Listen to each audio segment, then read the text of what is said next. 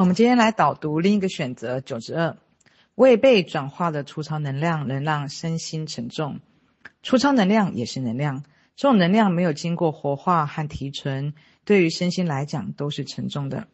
人群中有一部分的人有着充足稳定的能量，但这些能量都只是粗糙的能量，如果没有用来加以活化，身体经常会感觉到无力、懒散、不想动。同时，内心也容易忧郁、悲伤，充满无意感。转化粗糙的能量，除了平时有许多静态的静心训练，同时也要试着多动，运动也好，健身也好，跳绳也好。总之，不见得一定要按着我说的来。你需要通过观察自己，找到适合自己的方法。只要坚持下去，精气神就会越来越好，身体也会越来越轻盈。容易昏沉又太过散显的人，要试着给自己的生活安排得更为充实一些，找到自己平时想要去学的东西，但在学习的过程中又容易拖延、躁动、昏沉，那不妨试着借由学习来训练自己的定力，活化身体的能量，比如说电脑操作、写文章、做手工、编织艺术品，或者是编辑公众号等等。只要你有兴趣，就要趁着兴趣的热度，赶快去做、去学。学的过程中，当你又开始昏沉、烦躁、注意力分散的时候，可以借此机会提醒自己，主动训练定力。穿越瓶颈的时候到了。生命在于运动，能量需要活化，要用起来。就像老人家需要经常跟人交流、参加活动，比如打点小牌，才能够预防老年痴呆症那样。虽然表面看似在玩，事实上是借由这些方法来让自己的身心脑保有活力。一个人靠着进修，为了保持无知，就什么都不学，什么都不想，整天冥想，让大脑荒废。用这样的方法增加自己能量是不行的，容易变笨，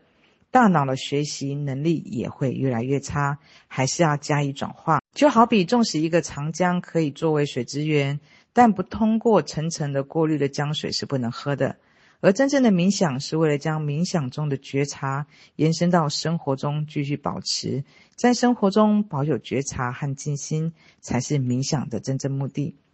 没有被活化的能量，只会让你觉得昏沉、气虚、无力，容易疲累，整天想睡想躺着，还更容易心烦气躁、内心脆弱。这也就是说明你的意识处在混沌之中。比如说，午睡的时候，突然有人把你吵醒，把你到拉到外头去逛街。这个时候，你可能会感觉到身体有气无力的，心情烦闷沉重。我想大家应该都有过这种午睡没睡饱就被人家叫起来做事的经验。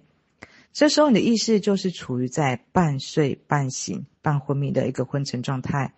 如果要从有气无力的恍神中打盹状态中清醒过来，可以借由运动或洗把脸，把自己强制唤醒。清醒过来以后，身体就会开始觉得轻松，呼吸鼻子也觉得顺畅，大脑也觉得格外的清醒。再或者，你面前突然冒出一只狗来追你，一个意外事件来吓你，一下子就把你给惊醒了，这个昏沉与无力感也一下子就没有了。而这种唤醒的方式是用恐惧，会让你感觉到心慌。那么，同样的，一个人如果心神整天都处在打盹的状态，总是浑浑噩噩、睡不醒，被动的、懒散的活着，那么你的灵魂为了要让你保持清醒，也时不时的会安排一些剧本给你，用意外跟惊喜来唤醒你。而这些意外的事情，或者是令你烦心、令你担忧、令你难过、令你焦虑，让你备受打击。就好比你开车的时候打盹瞌睡那样，到底是你睡着了，还是不小心出了意外？老天是借由意外来提醒你醒来，还是你如果醒来，其实就没有必要发生这起意外了呢？虽然很多时候这些提醒都是负面的，但至少没有那么的昏沉和麻木了。至少你没有心思让自己的身心大脑整日瘫痪着，任由自己的生命处在待机的状态。不过你可能会问，生命的提醒难道不能是正面的吗？如果我正面能够让你持续的保持活力、生生不息，而且让你学会积极的自我驱动、主动锻炼身心，生命才会用最轻柔的方式来唤醒你。只有当爱唤不醒一个人的时候，生命才会用痛苦来提醒你。而绝大多数人在自主性没有产生之前，给你所有的美好，哪怕你中奖了一亿，最终你也只会在兴奋了几天之后继续混沌。根据世界统计，有百分之七十的中奖头奖者在五年之内都会破产，而且他的身心状态都会比没有得奖之前更为惨烈。就像绝大多数人在工作繁忙之后渴望放假那样。觉得自己放假之后一定会好好安排自己的生活，结果却是整个假期都在懒散与昏沉当中。如果明白这个原理，那么现在开始积极主动的活着，主动的身心锻炼，开始训练心灵的觉察，将粗糙的能量转化为精细的纯能量，主动保持惊醒。这样就能够化解许多不必要的烦恼与痛苦剧本了。嗯，这篇文章的内容，我相信如果有一直在持续观察自己生活中的人，其实一定也会感觉到，其实真的就像这篇文章所说的，其实我们所需要的不单单只是不断的静心冥想，让自己处在一个安静平安的一个状态。当我们处在一个这样这样状态的时候，其实我们是要运用在我们的生活中，可以就像工作或者是生活，也就其实所有我们眼前遇到的所有的工作、所有生活，它一切一切，它都是为了训练我们的身心而来的。因为其实灵魂来到这个人间，它就是要训练这一颗心灵。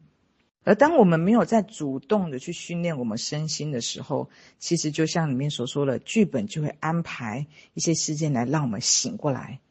那我在反复我观察我自己的剧本里面，我就发现到，当我呢在忙碌的时候，其实我就会很想要赶快放假。可是当放假的时候，常常呢，因为你没有一个主动性的安排的生活，其实呢，在那一整天就无意识的就过了一整天了。经过不断这样的反复的观察，我之后我就练我自己有一个方法，或许大家也可以参考一下。我会在我的手机的一个笔记栏里面会列出，呃，假设我平时会想要去做一些很多的事情的安排，例如像一些手机的一些编辑啊、照片整理，或者是一些文章，或者就像这个正文我想要去导读一样，把所有所有你想要去做的事情，你可以把它写在你的一个笔记栏里面。那当完成了的时候，你就可以把它给删除，把它 delete 掉。再来是我每天其实就会有一些很固定的一个呃训练的一个时间，假设就像一早可能会冥想，哦、会运动，会学英文，